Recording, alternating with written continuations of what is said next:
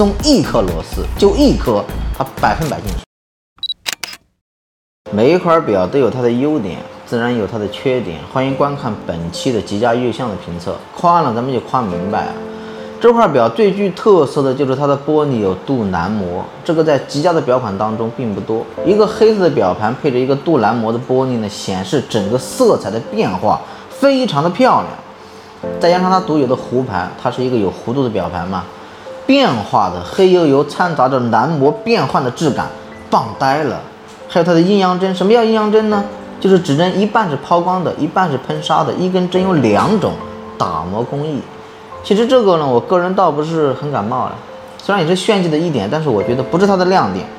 这块表的亮点就是这个金色的月相，真是画龙点睛，以及它的圈日历啊，就是指针显示日历，并不是开日历窗口显示。这样做的好处就是让这块表正面特别的对称。再加上呢，它的日历是结合在月相窗口上面，一点都没有破坏它表盘的对称美感。表冠也是非常的小巧啊，这样佩戴在手上之后呢，并不会很突兀硌手，而且有做内切口，也有刻意的突出，这样操作起来就非常的顺手。表冠只有一个档位，就是调时间嘛，日历啊和月相啊都是按键调节，这样搞的话呢，就是你调试手表的逻辑呢会更加的简单明了。整个表呢本身尺寸也很饱满，再加上呢它采用的是非一体表壳的设计，特别是后盖做了非常明显的收窄，这样佩戴起来之后呢显得特别的薄。说到后盖呢，我们看它有一个非常规的设计，它的后盖边框是异形的，两边收了一个小蛮腰，看起来呢也是具有这个款式的特色。这是一块透底的表，机芯是一览无余的嘛。黑金自动锤特别的耀眼，logo 浮雕打磨的特别细腻，特别的漂亮。机芯表面打磨设计呢也符合了自动锤的风格。最后呢，回归到这个表扣，采用的是蝴蝶扣，没有按键开关嘛，是摩擦固定的表扣，抄起来用，也可以自行调整它这个松紧的程度啊，也不用考虑零件啊丢失、弹簧失效及损坏，因为它的结构简单。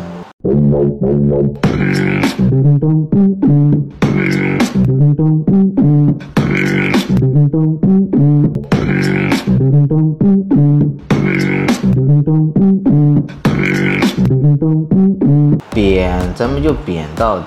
九二五杠一机芯的详细的评测我已经做过了，感兴趣的话可以去翻翻看。这枚腕表，我觉得最大的缺点就是它不防磁，因为版权的问题，它没法用硅油丝，用的是冶铁个股传统的优势。但这个缺点很多品牌都有，真的是没办法。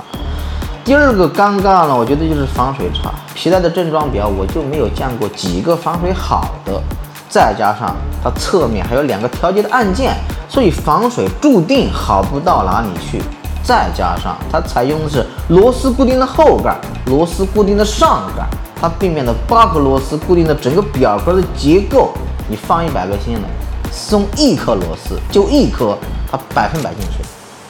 其实这颗机芯呢，并没有网传的那么脆弱，但是也没有那么的坚强，爱惜带没有问题。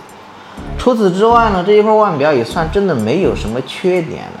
毕竟呢，它又不超工价，颜值又在线，而且还保值，特别是残值超级保值。